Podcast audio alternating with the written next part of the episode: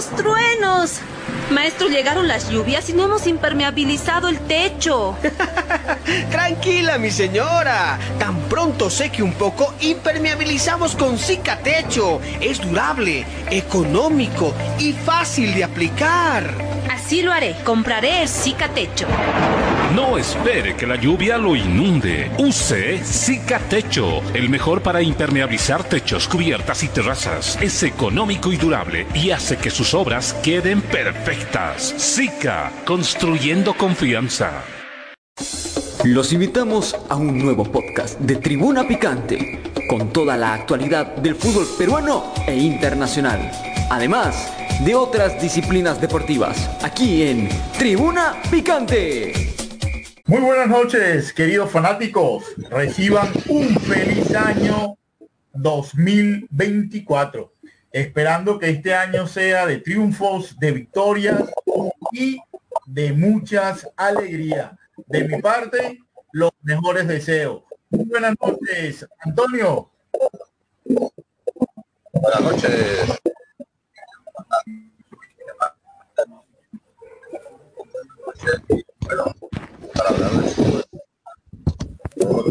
muy bien. Muy buenas noches, Alejandro. Un fuerte abrazo. Uh, ¿Qué decía Alejandro cuál? O sea, uno o dos, porque ya el tocayo está con nosotros y sabe cómo es la cosa, se presta confusiones. Ah, bueno, Pero de mi parte, buenas noches Norway, buenas noches Antonio, buenas noches Tocayo, ¿cómo están ustedes? Empezando hoy 2023, perdón, 2024, sorry, con todas las energías y bueno, con muchas ganas, acá hay mucha información en Tribuna Picante. Tocayo, te lo deseo, por favor.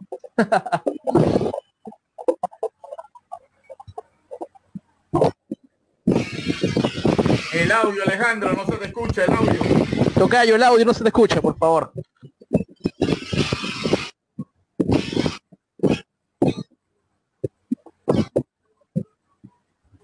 Ahora sí me escuchan.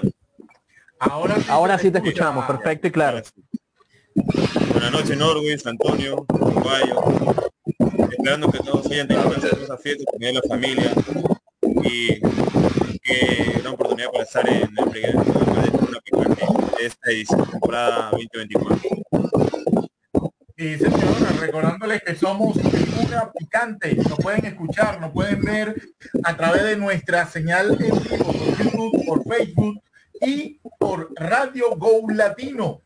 Conectados contigo. También salimos a través de Radio Planeta 99 FM. Radio Planeta a tu ritmo. Y empezamos de una vez con las informaciones deportivas.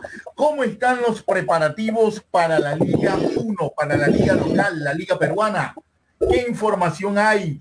Tenemos muchos entrenadores importados, de los cuales la mayoría son argentinos. Tenemos equipos que se han reforzado muy bien, inclusive todavía se siguen incorporando nuevas adquisiciones a los diferentes equipos. Así que, Antonio, ¿qué información nos tiene por ahí de la Liga 1? Bueno, eh, primera,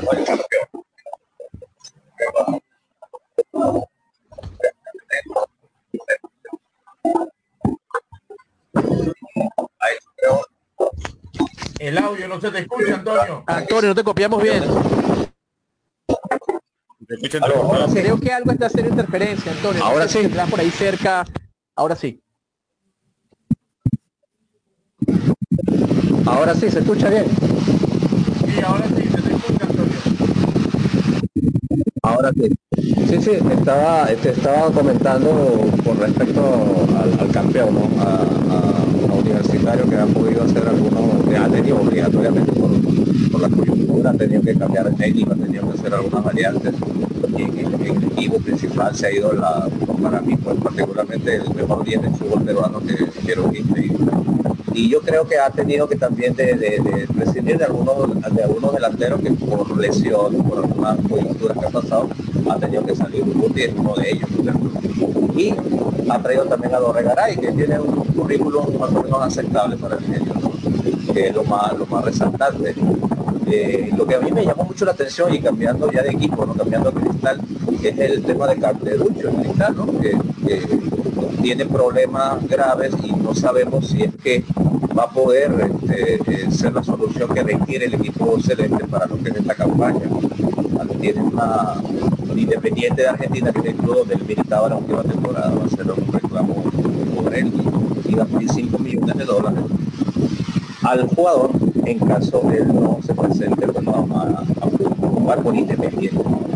Eh, Carlos Tevez, técnico del, equipo rojo, lo tiene, lo ha tenido en su plan y hasta ahora no sabemos cuál es la posición que pueda tener el, cristal, ¿no? sabemos si alguno de los compañeros tiene alguna información sobre eso, eh, particularmente eh, se, sería de buena habilidad y utilidad para que, para que la gente pueda entender un poquito el tema. Ok, muy bien, excelente, Antonio. Vamos a ver, por acá, Alejandro Zapata. ¿Qué información nos tienes, Alejandro, sobre las incorporaciones de que mencionaba Antonio? ¿no? ¿Cómo ves el centenario de la U para esta temporada? ¿Está preparando bien? ¿Piensa que va a revalidar su título? ¿Cómo ves el centenario de la U para esta temporada?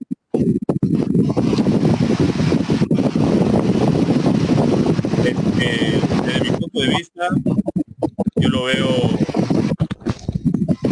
Hay un audio que está sonando.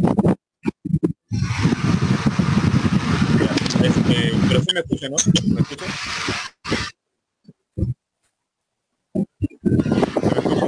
Eh, Te escucho, pero hay mucha interferencia. Un ruido de fondo que hace mucha interferencia. Sí, hay un sonido que estoy yo escuchando. eh. Ya. Este. Sí, hay un sonido. ¿De quién es?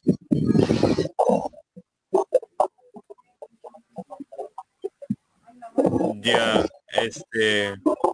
Ya, desde mi punto de vista, con lo que es la temporada 2024 para el actor campeón peruano, yo lo veo, desde mi punto de vista, yo lo veo bien difícil que campeone este año. No ha hecho ningún este incorporación de un buen extranjero. Dorregaray a mí no me convence. Este, y qué otra incorporación ha hecho? El Zancudo Olivares. Este, y solo más que nada son renovaciones, pero más incorporaciones, buenos jales que hayan hecho la U, para mí no ha hecho ningún buen jale. Y el, este, el director técnico tampoco no lo veo de que tenga un buen currículum como para este, aspirar a una a un campeonato ¿no? peruano. No lo veo. Para mí, desde el punto Ya de va, vista tocayo. este, universitario está... Permíteme acotar algo. ¿No ves a Fabián Bustos como un buen técnico para un campeonato como el peruano? No, yo no lo veo. Oye, un hombre que viene de ser no bicampeón en Ecuador, más allá de que no tuvo una buena temporada en Brasil, no creo que sea algo que podamos descartar así tan, tan de plano. Cierto, tiene una temporada mala en Brasil, pero también cuenta con un bicampeonato con equipos diferentes en, Ecuador. Y eso no ha sido poca cosa, aparte de que ha tenido buena figuración a nivel de Libertadores. El ecuatoriano. Claro, por supuesto. La verdad, mi punto de vista yo no lo veo. Ya veremos en el transcurso del año cómo lo hace, pero yo no lo veo como para que sea un buen técnico. Además, este universitario tenía para tener a, a, este, al director venezolano, este, a Arias, y no... César ¿Por qué? Farías. Porque lo vieron a Fabián Bustos de que era un agente libre, pues. No quisieron pagar ninguna cláusula. Luego Arias dice, ya, No, bueno, no el puedo. caso de Farías creo que fue también un poco indecisión del venezolano, más allá de, de el pago no de parte de la, de la U, porque él también se terminó deslindando de su equipo y al final terminó quedando en el aire. Pero yo no puedo culpar en este caso a la directiva si tú me dices que tienes en puertas el centenario de tu club y adicionalmente, o sea, el técnico que pretendes no termina de, de dar ese, ese, ese voto de intención para dirigirse hacia tu institución. Yo en este caso, más allá de la, de la calidad de Farías, no puedo culpar a, a la U por no seguir esperando porque alguien se decidiera. Claro, sí, pero Sí, él lo tenía que muchos me problemas. toca, toca es que en vez de traer a Fabián Bustos tuvo la oportunidad de traer un director técnico de mayor categoría.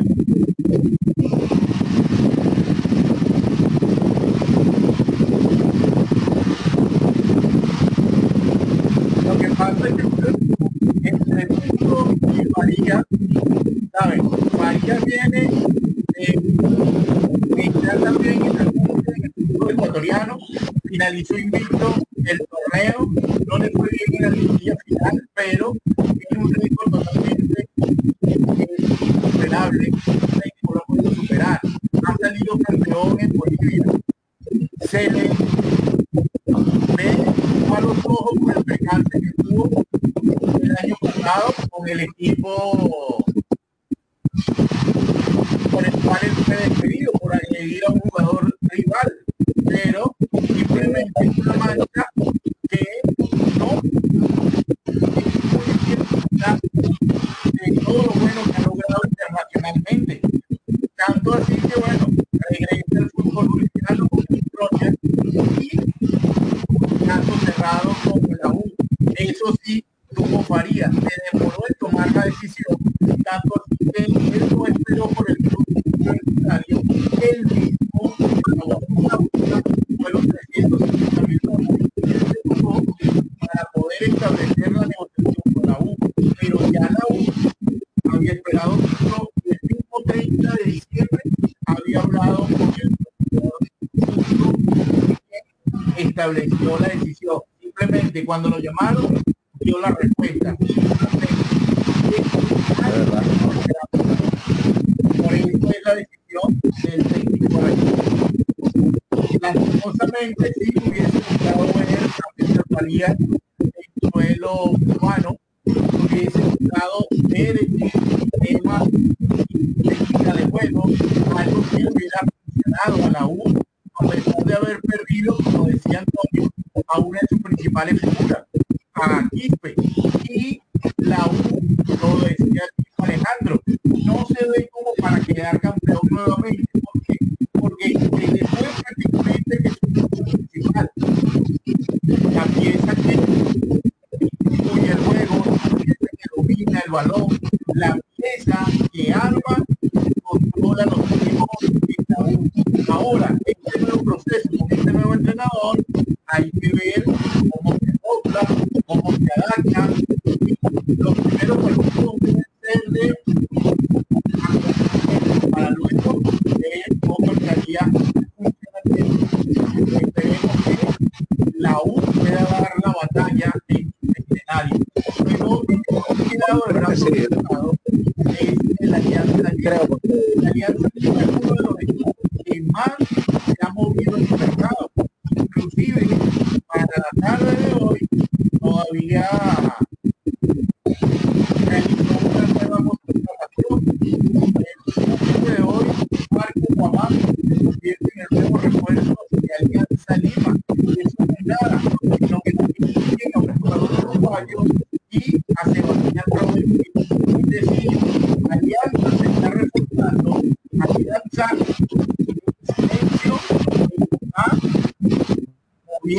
para recuperar el campeonato que se le fue negado en la temporada pasada.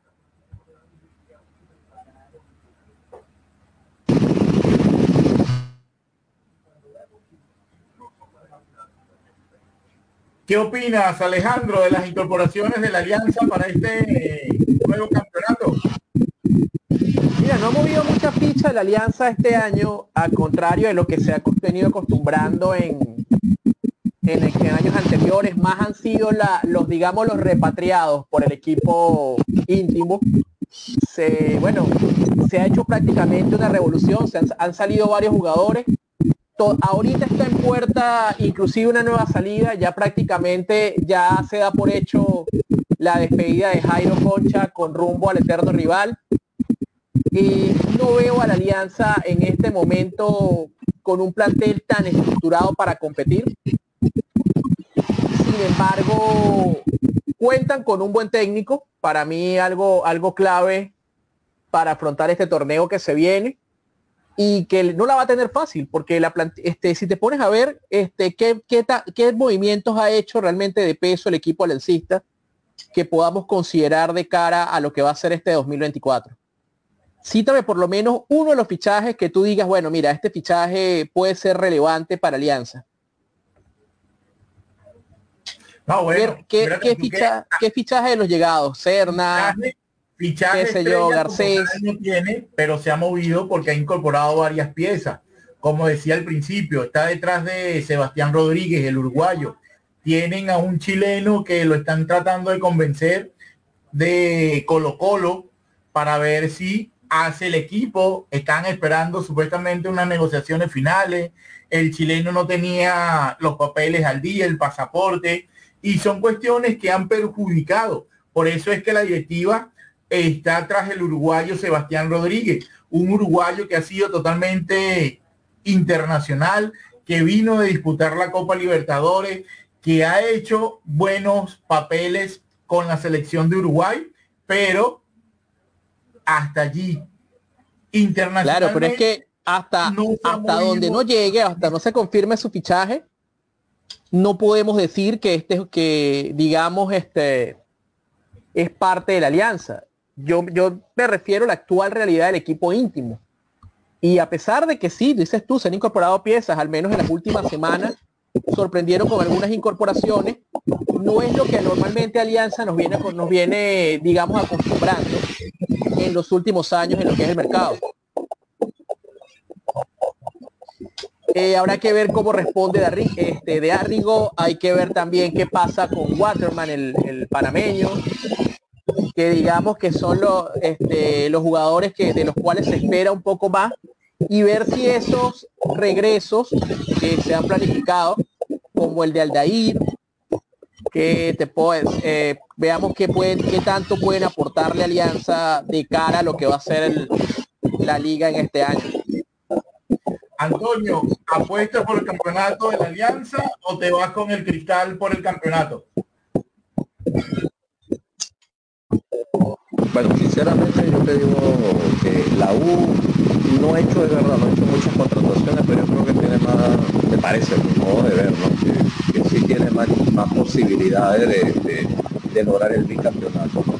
Hay un equipo ya formado, un equipo no ha cambiado mucho, tiene lo mismo, a excepción de Piero, de equipo es el único que, podríamos decirse que podría resentir un poco el, el sistema de juego, el técnico lógicamente, este, estaba escuchando una de las virtudes, a lo mejor a, algunas personas no estarán de acuerdo pero eh, el nuevo técnico de, universitario, una de las virtudes es que es muy paternalista, Y si nos, referimos a la historia, los técnicos de ese, de esa corte han sido pues usadores, Gareca era muy paternalista. Eh, Juan Carlos Bolívar, el técnico también lo era, ¿no? El último, también podemos decir que lo era. Eh, vamos a ver cómo le va nuevo técnico, a eh, creo que el equipo que más, más eh, ensamblado está, me parece que es la U. Y bueno, no tanto, yo, yo me quedaría por, por decir que Alianza eh, casi eh, es verdad, ha, habido mucho cambio, ¿no? demasiado cambio, pero adolece de, un, 10. A la salida de, dice el compañero Alejandro, ya Jairo Poncha va, a jugar en la U, le, faltaría a Alianza, un Jairo Poncha fue casi titular todos los partidos en Alianza, le faltaría un jugador de esa característica. No, no, no, no, ha tenido, pues no, no ha tenido eh, alguien que lo reemplace. Se han ido bastantes jugadores. Y como dice también el, compañero Alejandro, vamos a ver cómo se desempeña el panameño, ¿no? que, que recién acaba de, firmar ayer, si mal no recuerdo. Y Cristal, bueno, Cristal tiene casi la eh, no ha cambiado mucho tampoco, pero lo que sí el técnico, eh, creo que los tres este, grandes del fútbol peruano, eh, la, la, principal característica no es que la, han quedado sus técnicos por diversas razones pero tampoco dejemos de lado a la, a la, a César Vallejo, ¿no? que ha tenido muy buenas contrataciones en en las últimas semanas.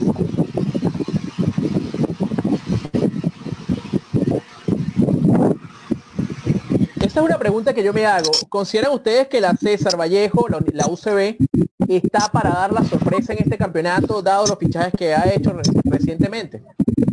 Mira, más que sorpresa, está para dar la pelea. Porque ya no lo podemos llamar sorpresa porque desde el año pasado se ha movido, tuvo los resultados esperados. Pero tiene una directiva, tiene los mismos jugadores, ahorita tiene nuevas incorporaciones.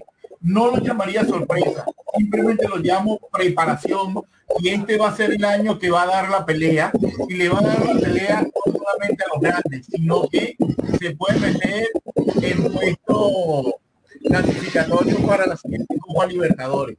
Y eso es algo que le va a venir muy, muy bien al fútbol peruano si la UCB llega a clasificar. En mi parte, lo doy por encima inclusive de la U. Para este torneo apertura, yo daría el Alianza, el Cristal y el César Vallejo. Mira, Eh, César Vallejo sería- tiene corporaciones interesantes, sin embargo, también ha tenido bajas que digamos hay que ver cómo se acoplan nuevas piezas. Hay jugadores que particularmente me gustan mucho entre los que, entre los que han llegado a, a Vallejo. Está el caso de Nemostier. Está el, por supuesto, Benavente, que yo creo que, que ese cambio le- le puede venir bien. Y otro que puedo citar, Nilson Loyola también creo que puede aportar muchísimo a la causa del equipo universitario. Pero sí, o sea, siempre queda, digamos, esa, esa cuestión, ese interrogante acerca de si, si puede- son capaces de mantener el nivel que, presentaron el año pasado y si pueden, digamos, trascender, porque ya no se les está pidiendo que sea un equipo aguerrido, que den la pelea, se está pidiendo que sea un equipo que pueda luchar más allá de puestos de Libertadores. Yo creo que viendo la coyuntura por la cual pasan los tres grandes del fútbol peruano, creo que es la oportunidad perfecta para que uno, un equipo de los que no pertenecen a este top 3 de la campanada y logre ganar al menos el apertura en primera instancia. Así es. Muy buenas noches, Josué. Feliz año. ¿Cómo has estado? Feliz año, amigo Alejandro, Antonio, ¿qué tal? Eh, los escuchaba y coincido en gran parte con todo lo que mencionan, ¿no? Ahora último estaba mencionando acerca de la César Vallejo, ¿no?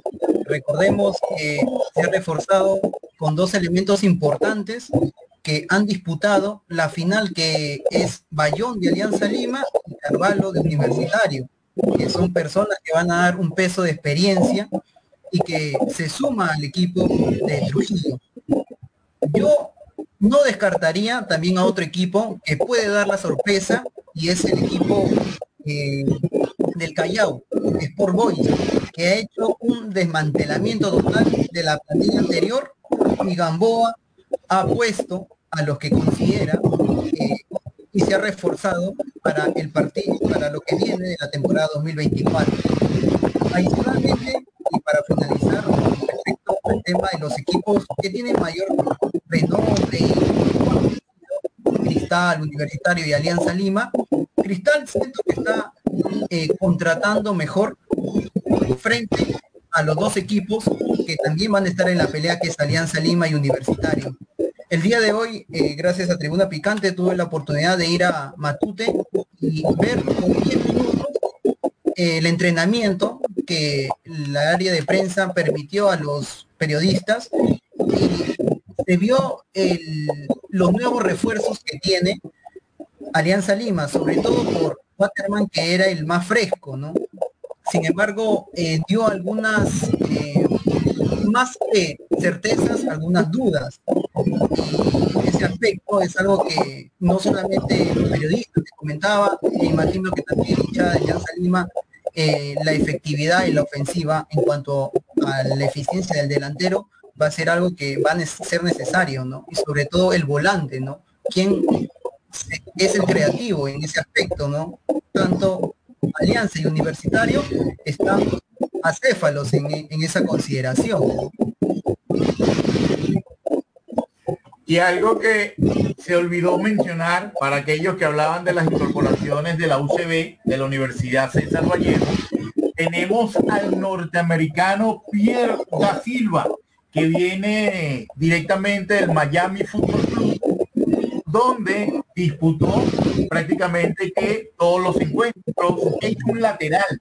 Pero lo que más llama la atención de da Silva es la habilidad y lo rápido que es Eso es algo que debe de aprovechar la UCB, de explotar la velocidad que tiene da Silva y hacer esas proyecciones para poder buscar los centros o simplemente los cruces hacia el medio campo. Así que mucho cuidado con este jugador, puede ser la revelación del torneo, para tenga buena participación y no lo pierdan de vista. Da Silva, el lateral de la UCB.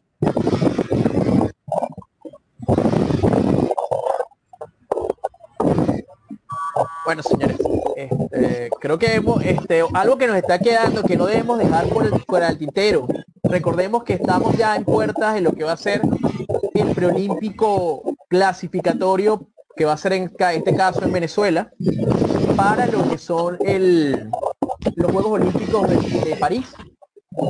Ya la selección peruana viene preparándose con fuerza estos últimos días, eh, a las órdenes, por supuesto, del profesor Chemo El Solar.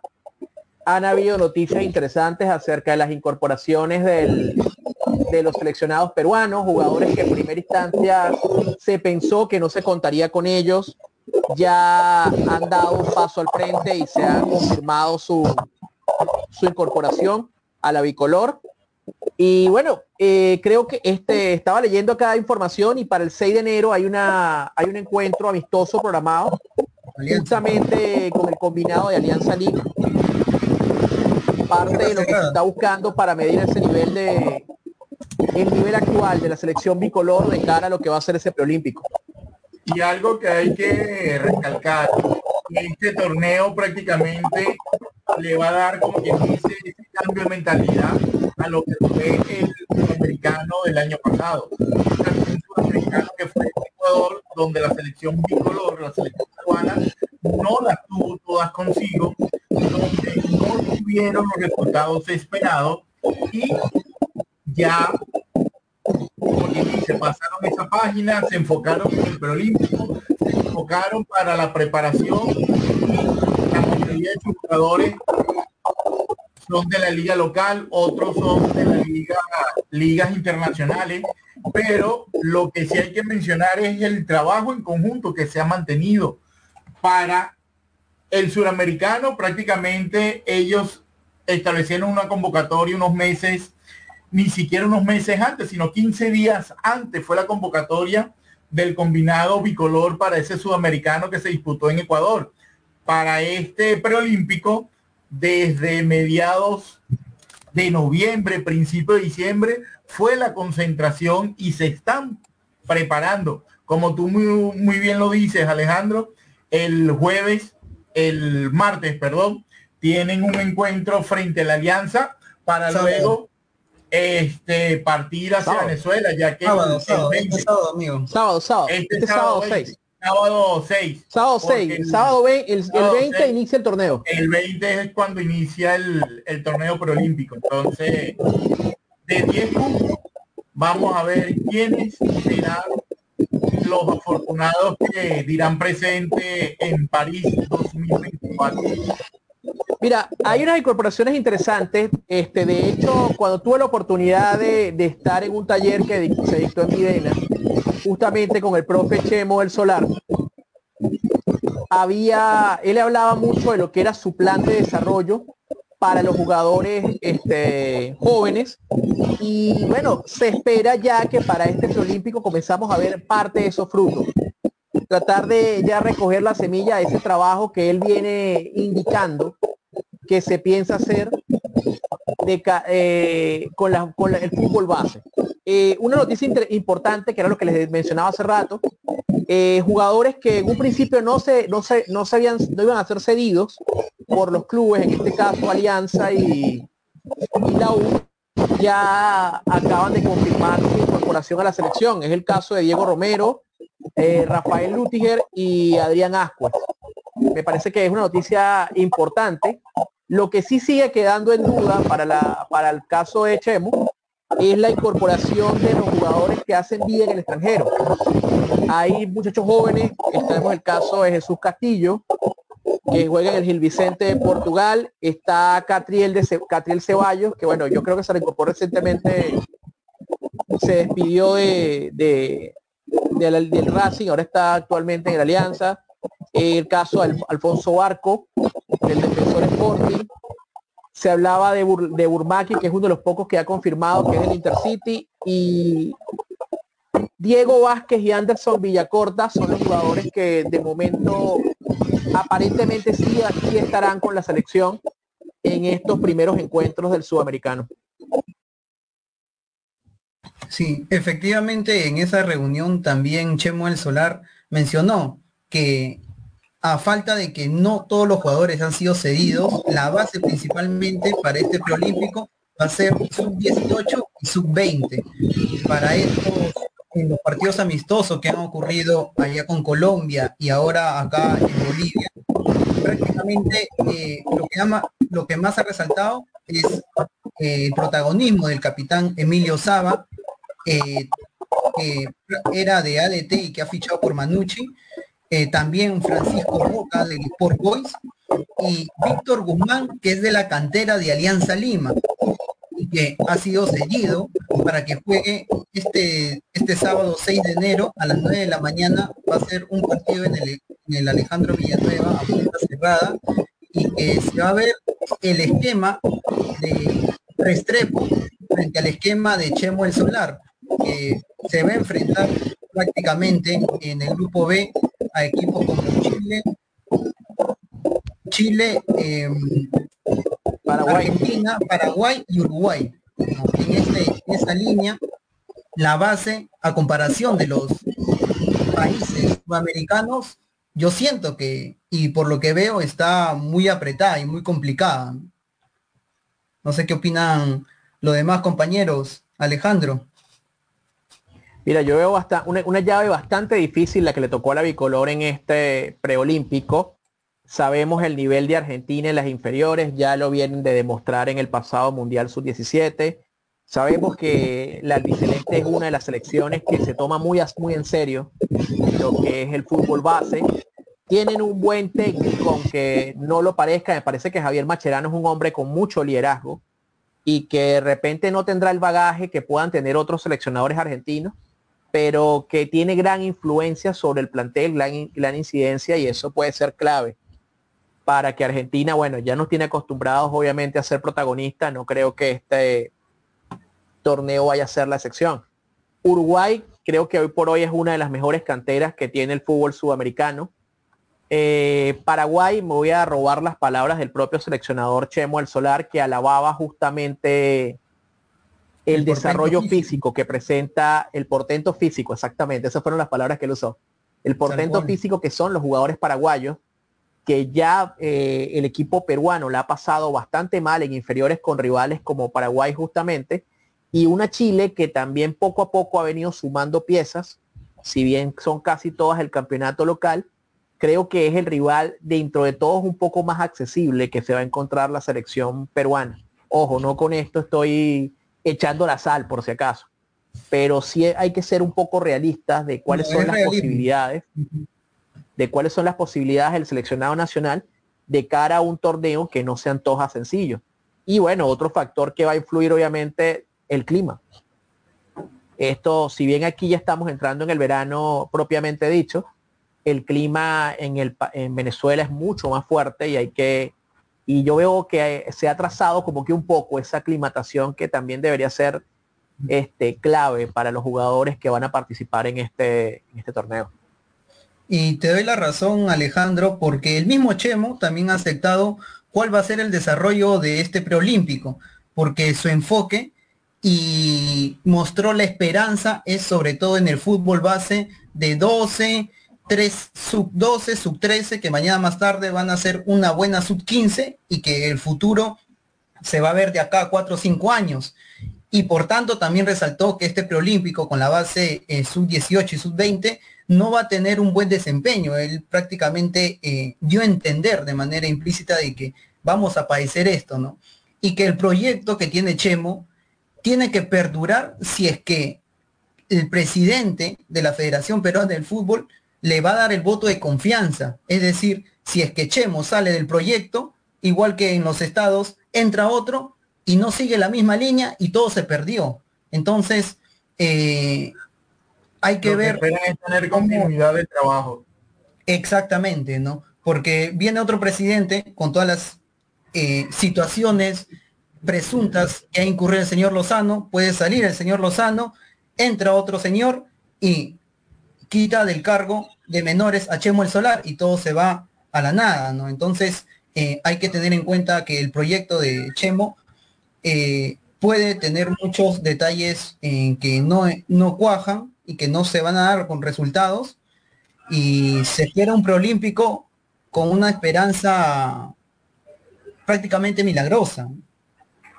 Mira, yo estoy totalmente de acuerdo contigo, igual que con Alejandro, ¿no?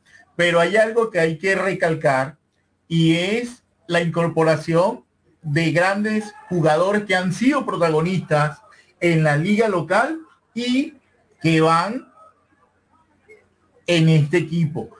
El arquero viene a quedar campeón como universitario, Diego Romero. Tenemos a Rafael Lutiger, que es el defensa de Sporting Cristal. Y entre ellos dos, para mí, está la clave de este de esta selección. Entre ellos dos está prácticamente la base para poder trabajar, mantener estos esquemas de juego y la proyección a futuro. Entonces, son jugadores que han tenido la experiencia en la liga local, son jugadores veteranos, van a establecer su rol con los nuevos jugadores, los jugadores que vienen de la sub-18, jugadores que están en la sub-20 y son los que les ha cambiado la cara, como mencioné al principio, del sudamericano del año pasado. Así que hay que ponerle ojo a Diego Romero, quien va a ser sin duda alguna una de las principales piezas de este combinado bicolor. Mira, otra cosa que yo veo importante destacar más allá de eso, preocupa un poco que si tú bien tú señalas que lo, mencionaba yo hace rato, lo recuerdas tú ahorita de la incorporación de Lutiger y la incorporación del señor este, Romero y de preocupa un poco que no se ve el nivel de compromiso con la selección para con la selección en las inferiores, algo que normalmente tiende a ocurrir porque ni los, ni los torneos inferiores ni el torneo preolímpico son, se consideran torneos este, mandatorios por parte de la FIFA. Por lo tanto, no hay ninguna obligación en ceder jugadores. Eso lamentablemente incide también en el poco tiempo de trabajo, porque sí, es bien cierto, se acaban de incorporar, pero la convocatoria original se había hecho el 5 de diciembre. O sea que desde el 5 de diciembre a recién ahorita, que estamos a 2 de enero, 3 de enero creo que fue que se anunciaron eh, la incorporación de estos tres jugadores, no se sabía si se iba a contar con ellos o no. Entonces, lamentablemente, eso también es una muestra de la, terrible improvisación que a veces hay con, los, con, con el fútbol base en Perú. Y te cito el mismo ejemplo porque justamente leyendo las reseñas acerca de lo que de los rivales en la selección, tenemos el caso de que ha habido un acercamiento directo y a una supervisión estricta de parte de Marcelo Bielsa, por ejemplo, con el trabajo del seleccionado uruguayo. Entonces, siempre se pide que en estos casos, o lo, ideal es que haya un trabajo, digamos, una comunicación constante, un trabajo en conjunto con el seleccionador mayor. Y eso no está ocurriendo con Perú. Bueno, sabemos que Fossati se incorporó recientemente, entonces hay como que una especie de divorcio de paso entre lo que es la filosofía de la selección sub-23, y disculpen que sea tan atrevido a decirlo de esta forma, y lo que Fossati va a traer, porque hasta ahora Fossati no ha empezado a asumir o a trabajar formalmente como técnico. Entonces ese es otro hándicap con el que debe lidiar lamentablemente la selección peruana. totalmente en lo cierto. Pero yo te digo algo, la clave de la bicolor va a estar en el debut. Fíjate tú que debuta el domingo 21 a las 3 de la tarde frente a Chile. Si logra un resultado favorable, sin duda alguna, ese cambio de mentalidad y ese trabajo que se viene realizando va a dar buenos resultados. Recordándote que, como te mencioné, debuta contra Chile. Después el siguiente encuentro es contra Argentina y posteriormente contra Paraguay. La clave, debutar con victoria, debutar con un resultado favorable. Con Argentina, sabemos lo que es Argentina en las inferiores, sabemos lo que es Argentina en un perolímpico, siempre buscando ser la ganadora. La clave, Chile, Paraguay. Teniendo buenos resultados contra estos clubes, podemos establecer que puede estar en los primeros cuatro lugares y buscar el boleto a París 2024. Bueno, eh, estaremos entonces atentos. Este, hay que estar haciendo seguimiento justamente a lo que va a ser la selección, porque hasta ahora solamente se está contando con los futbolistas del patio, se cuenta con gente como Noriega, ya se habló de los que se incorporaron, Quiñones, Llovera, Saba, que se espera que sea el capitán, Goicoechea, Alario, Sawyer, pero todavía no hay mucha información acerca de los que hacen vida en el extranjero y que deberían también aportar este, ese salto cualitativo que buena falta le hace a la selección. Eh, coincido contigo, hay que ver que es obligatorio y mandatorio si se quiere aspirar a algo, comenzar con buen pie ante Chile. No es un resultado fácil porque creo que ninguno de los rivales que le ha tocado en la llave a Perú son accesibles, pero si no se consigue un buen resultado ante Chile, difícilmente se puede enmendar el camino cuando tengas que medirte en línea Argentina y Uruguay. Ahí es donde está la clave. Tiene que debutar con un resultado favorable. Sin importar lo que pase contra Argentina. Debutas contra Chile, prácticamente que es tu rival de por vida en todas las categorías. Es prácticamente que los partidos que más te cuestan y lo que más disfruta ganar y creo que el esquema de hecho no ha cambiado. creo que el esquema del preolímpico no ha cambiado, ¿cierto? Clasifican creo que seis equipos a una ronda de, digamos, de liguilla o no, o no sé si, si estoy mal informado. Los, clasifican dos en este caso. los dos primeros de cada grupo clasifican a la fase a la fase final. Ya prácticamente los cuatro primeros son los que clasifican. Quedan dos para la liguilla y un posible duelo entre ellos mismos para, para el cupo. Pero los cuatro primeros son los que clasifican de manera directa.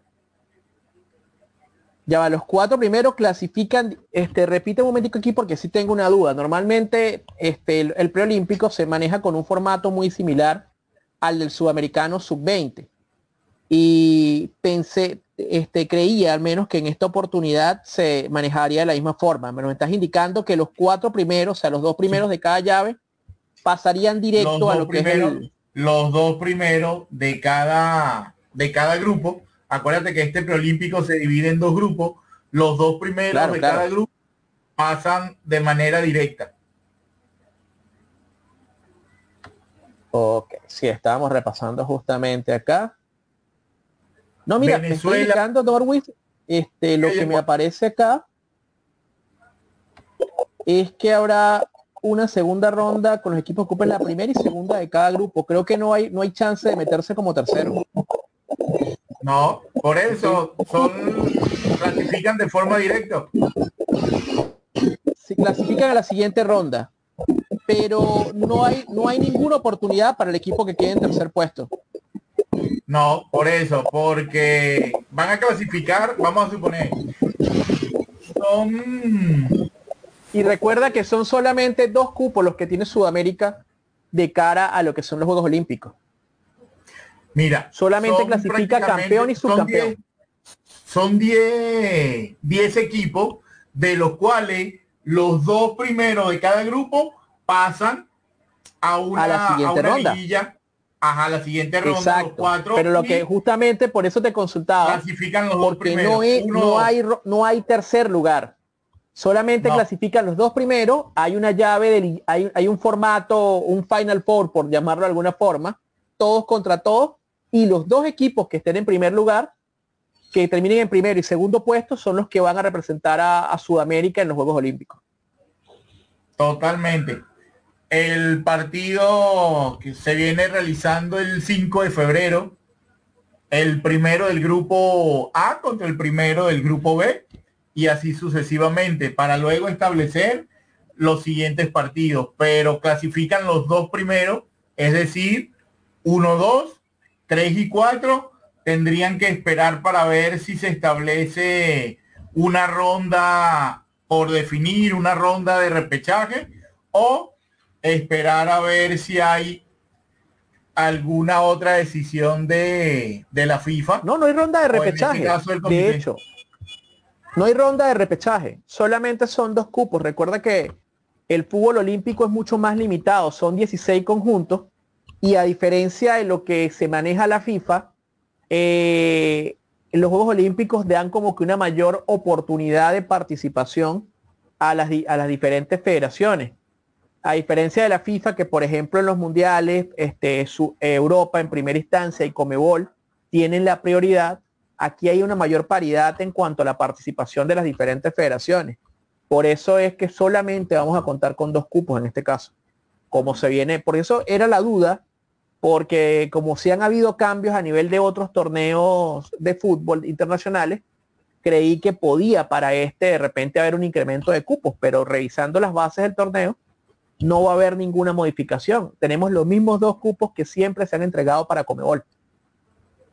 Así que aquí, para estar en, el- en los Olímpicos, obligatoriamente hay que ser campeón o subcampeón. No queda de otra, no, no queda otra de otra no manera. hay ninguna otra oportunidad en este caso. Así es. Hablando ahora del fútbol internacional, ayer tuvimos la oportunidad de ver un partido entre el Girona y el Atlético de Madrid. Un El partido donde el Girona se va adelante en las primeras instancias del marcador, pero luego el Atlético de Madrid le hace tres goles al rival. Pero en el segundo tiempo, la mentalidad prácticamente ese cuadro juvenil que tiene el Girona, mira, supo darle la vuelta a ese marcador, se supo enfocar, no tuvo muchas llegadas, pero las llegadas que tuvo fueron contundentes. De cuatro llegadas, tres fueron goles y una que bueno, que no fue gol de milagro, porque si no, hubiese quedado ese juego sin duda alguna 5 a 3.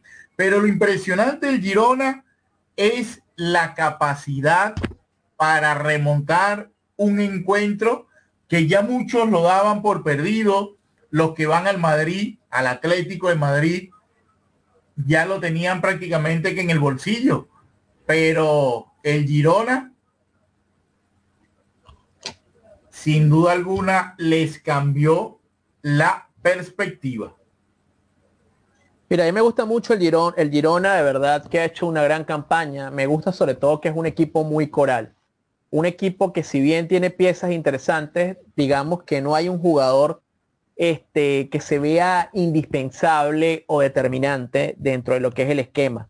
Quizás yo rescato un poco a lo que es el brasileño sabio. Un hombre que tiene mucha movilidad y que permanentemente es un dolor de cabeza para cualquier saga pero particularmente lo que yo vi ayer fue un equipo que me impresionó no por el nivel de juego, porque si bien lo citas, Girona comienza ganando, inmediatamente responde el Atlético, fue una especie de toma y dame, un Atlético que mostró a un Morata para mí reconocible, nunca he sido fan de Morata como jugador, pero debo admitir que ayer fue prácticamente un puñal para la saga del equipo catalán. Eh, Pero lo que, volviendo a lo que es el Girona, lo que me impresiona es la madurez con la que este equipo se presenta en el terreno de juego, dada la juventud de la plantilla. ¿A qué me refiero yo particularmente? Un equipo que no se le puede dar resquicio. Porque ahí vamos a lo que tú citabas. En la segunda mitad, el Giro- la primera mitad fue muy, muy pareja. Yo creo que Girona estuvo mucho mejor que el, con el equipo colchonero. Pero en la segunda mitad fue netamente rojiblanca. El equipo, este, el equipo del Atlético, el equipo del Cholo Simeone, estuvo constantemente atacando, creando peligro. Fue, le dieron mucho trabajo al, al argentino Gazaniga, que es el portero del equipo del Girona, pero bastó y sobró que se abriera un resquicio. Bastó y sobró que se abriera un espacio para que el Girona consiguiera el gol que les dio la victoria. Y eso es una muestra de madurez de un equipo que entiende que el fútbol actual, el fútbol moderno, no se trata de ir a jugar de tú a tú, se trata de jugar inteligente. Y este equipo lo hizo recientemente ante el Barcelona en la victoria 4 a 2 y lo volvió a hacer ayer ante el Atlético. Un equipo que mantiene un pulso fuerte con un Real Madrid que en lo que se refiere a plantilla se lo lleva, digamos, enormemente, hablando tanto de lo monetario como lo técnico, y ahí están, están dando la pelea. Eso es lo que más impresiona a este Girona. Entonces, habrá que ver, ah, hasta- tenemos rato diciendo los que, creo que le hemos hablado fuera de, fuera de, eh, de cámara, fuera del aire, tenemos rato diciendo que en qué momento va a pinchar el Girona. Pero el Girona parece que no quiere pinchar. O sea, este equipo está negado a ceder en ese pulso que tiene con el cuadro merengue. Ahí es donde, y más bien pareciera por momentos que es el que equipo tiene. merengue el que puede pinchar en algún momento y regalarle nuevamente la punta al equipo del Girona. Totalmente, ahí es donde tú ves la continuidad de trabajo que ha tenido. Y ahorita que acabas de mencionar al Madrid, el Madrid cerró ayer una victoria, un gol por cero, que es la victoria que le da el título de invierno, ¿no? Al conjunto merengue, que empieza nuevamente tocando la puerta para ver si consigue al francés Kylian Mbappé. De verdad que Florentino Pérez no se va a cansar hasta ver a Mbappé vestido de blanco. Mbappé Creo que que tener un poquito de dignidad el equipo de merengue. Hoy dio unas declaraciones diciendo que hay tres equipos que están interesados en él, pero solamente uno es quien ha hablado directamente con su agente y con él. El Liverpool, el Manchester United y el Real Madrid han sido los equipos que han estado interesados en Mbappé. De verdad que muchos decían que el Barcelona, pero el mismo Xavi lo desmintió. Dice que el Barcelona hoy en día no tiene el dinero para pagar a un jugador de la talla de Mbappé y totalmente descartado de estas posibilidades. Prácticamente yo diría que entre el Madrid y el Liverpool serán los dueños de Mbappé. Hay un Sí, cuarto supuesto, equipo, el pero pulso- no es muy, muy favorable y no lo veo mucho en, en la liga alemana, que es el otro equipo que está interesado en Mbappé, pero no lo veo sin de verdad en, en el país del motor. No lo veo. ¿Hablas de quién? ¿Del Bayern? Sí, señor. Mira, yo particularmente no veo a Mbappé en un club como el Bayern, no veo a Mbappé, en- obviamente lo del Barcelona me pareció totalmente descabellado desde que, desde que salieron los rumores, la prensa por supuesto vendiendo humo. Sí coincido contigo, el futuro de Mbappé se debate prácticamente entre ser merengue o ser rec, porque de verdad que hoy por hoy yo creo que ningún jugador que se precie, y me disculpan los aficionados de los Red Devils, se atrevería a apostar por el United. O sea, hoy el United sinceramente es una caricatura de aquel United que dominó Europa en los años 90, de aquel equipo que, que mantenía el pulso con el Madrid Galáctico, nada que ver en este momento, con un técnico que particularmente sigo sin entender cómo mantiene el puesto semana tras semana. Y sí es cierto, o sea, este, ellos son los dos conjuntos que pueden hacerse con el fichaje, digamos, más codiciado entre los agentes, entre los jugadores que serán agente libre a partir del, final de temporada. Pero ojo, yo quiero rescatar algo que sigo sin entender de parte del Madrid. ¿Hasta cuándo se va a apostar? ¿O hasta cuándo vas a esperar por un jugador que ha dado tanto, tantas calabazas al equipo? No sé si de verdad que yo creí, este, yo creía que no como, no porque, no porque me gusta el cuadro merengue, sino que dado todo el tiempo que Florentino ha esperado sin traerse un jugador de garantía, un delantero que sigue haciendo falta más allá de lo que está haciendo Bellingham.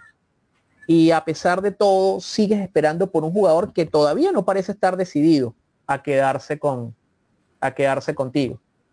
y eso que la familia de él influye muchísimo. Caprichos que tiene Florentino Pérez. Y la familia de ese señor influye mucho. Se ha visto bastante que la familia de, el señor Kylian Mbappé prácticamente es insaciable con lo que es el tema monetario y yo pienso que ellos no están por velar por, el interés deportivo, por la posible evolución del jugador. Ellos están por velar única y exclusivamente la posibilidad, este, ver que consiga el contrato más jugoso posible.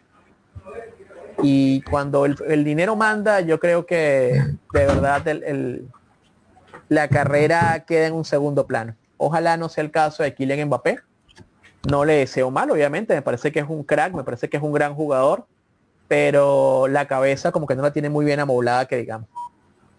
Totalmente.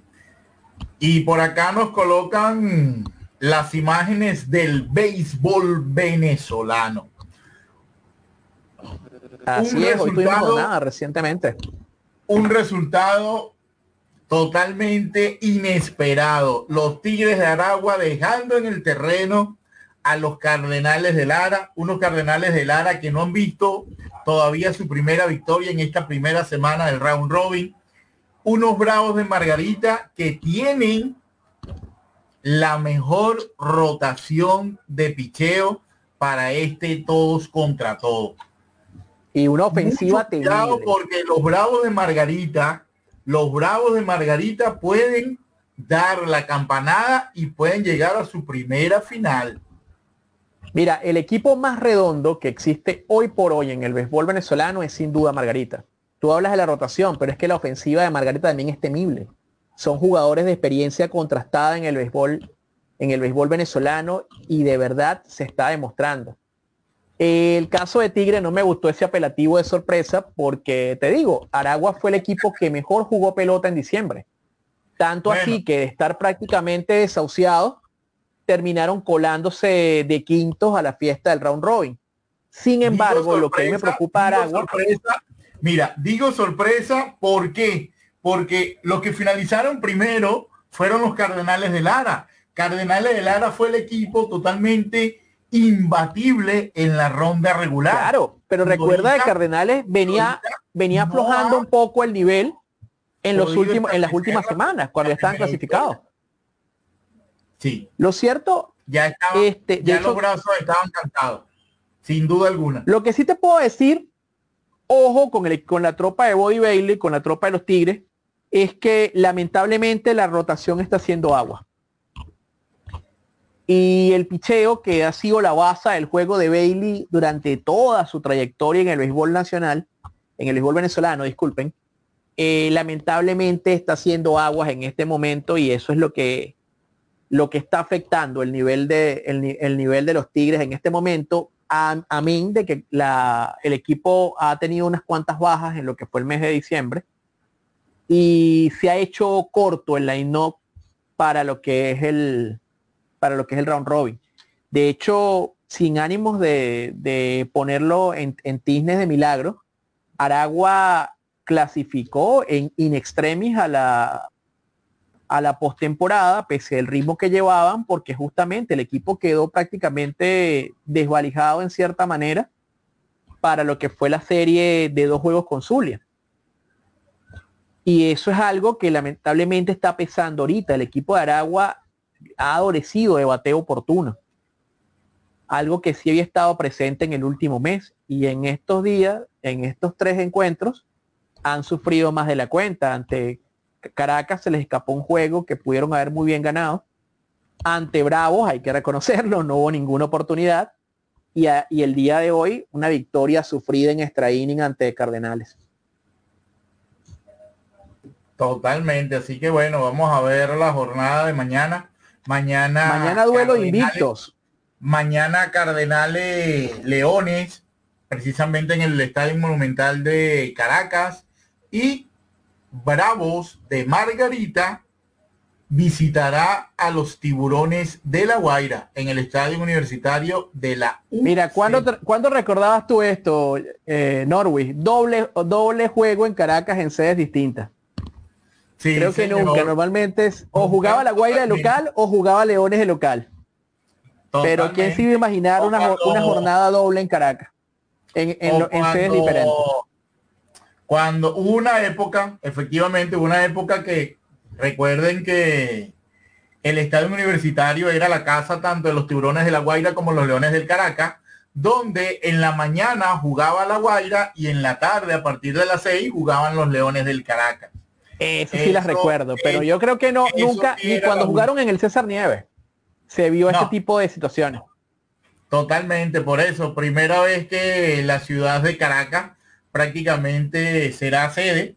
Y no te creas, porque inclusive también la ciudad de Caracas es triple, triple sede, porque es la sede de los Leones del Caracas en el Monumental. Es la sede de los Bravos de Margarita en el Universitario. Y, la y, es la sede Bravos que no puede jugar en su casa. Sí, señor. Exactamente. Los bravos por cuestiones de, logística, por cuestiones de viático, se le dificulta los viajes a Margarita y una verdadera lástima. ¿Tuviste la oportunidad tú alguna vez de visitar el campo, el campo de Margarita? Sí, sí. Es una verdadera lástima no jugar allí. A mí me encantaba particularmente mucho ir a Margarita a ver los juegos de, bueno, no de Bravos, obviamente, iba acompañando al equipo de los Tigres, pero sí, pues era una, una experiencia diferente, digamos, esa sedes De hecho, por ahí está una propuesta que al final no tuvo recepción, receptividad, perdón, que era de que por ser equipo oriental se le cediera el chico Carrasquela a, los Bravos, pero, a los Bravos. pero, justamente no estando Zulia y estando eliminado Caribes en Suátegui, se quiere que los juegos sean lo más cercano posible, pues en el calendario.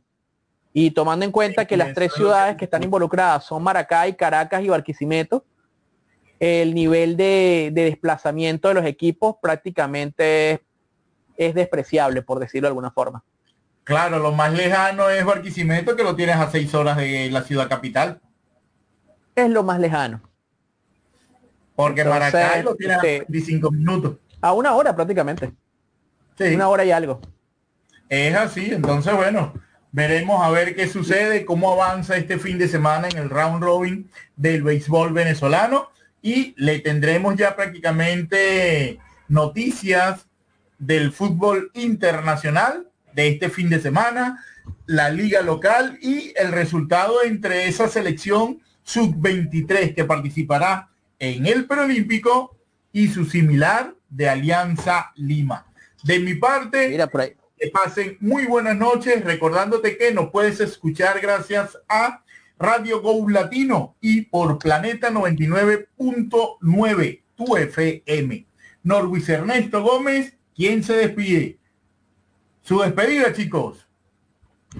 Bueno, nada, que pasen muy buenas noches. De verdad, un placer estar nuevamente con ustedes por la señal de Radio Go y por supuesto por la señal de Planeta. Nuevamente felices de encontrarnos, de llevarles la mejor información, buena discusión deportiva y por supuesto ahora es que se viene buen deporte, se viene la Liga 1, se viene el preolímpico, eh, nos faltó NBA que nos quedó en el tintero, ya le vamos a comentar un poco de eso, el fútbol internacional, se reanuda la Champions, de todo tenemos ahorita para seguir disfrutando el de lo bello que es el deporte en este 2024. Y hablando del básquet de la NBA, por ahí hoy en nuestro grupo deportivo. Su majestad Michael Jordan está tratando de comprar el equipo de sus sueños, los Chicago Bulls. Oye, sería una excelente noticia para un Chicago que no las está pasando del todo bien en la NBA. Un equipo que, bueno, más allá del aporte de Zunic, de Bar de Rosan, no tiene, digamos, la plantilla para hacer aquel cuadro competitivo que, que crearon Jordan y, su escudero Scottie Pippen por allá por los años 90. Así que para mí se nos dice interesante. Por cierto, se retiró Vamos Ricky ver, Rubio. Para el martes. Para el martes. Ricky Rubio esa- abandonó la NBA. Para el martes tenemos esa información. Vamos a ver cómo están esas negociaciones, si se da, si no se da, cuánto dinero estamos hablando sobre la mesa de poder adquirir este equipo. Así que Mira, yo creo que una figura como Jordan, y disculpa que te lo lance aquí para no quedarme con la idea, no le va a faltar auspiciante que ponga ese, ese capital necesario para verlo como, como presidente o como propietario de, de los Toros de Chicago. Yo creo que cualquiera que tenga dinero, y más un hombre que tiene el respaldo de la Nike, puede asumir esa, esa responsabilidad. Bueno, una, uno de los objetivos por el, por el cual él se está interesando en comprar esta plantilla es porque la quiere llevar a la cúspide como lo A estuvo en se los años merece. 90. Sí, señor. A donde Así se bueno, merece estar un equipo como como Toda esa información la tenemos, la tendremos para nuestro siguiente capítulo. Feliz noche. Los invitamos a un nuevo podcast de Tribuna Picante, con toda la actualidad del fútbol peruano e internacional, además de otras disciplinas deportivas, aquí en Tribuna Picante.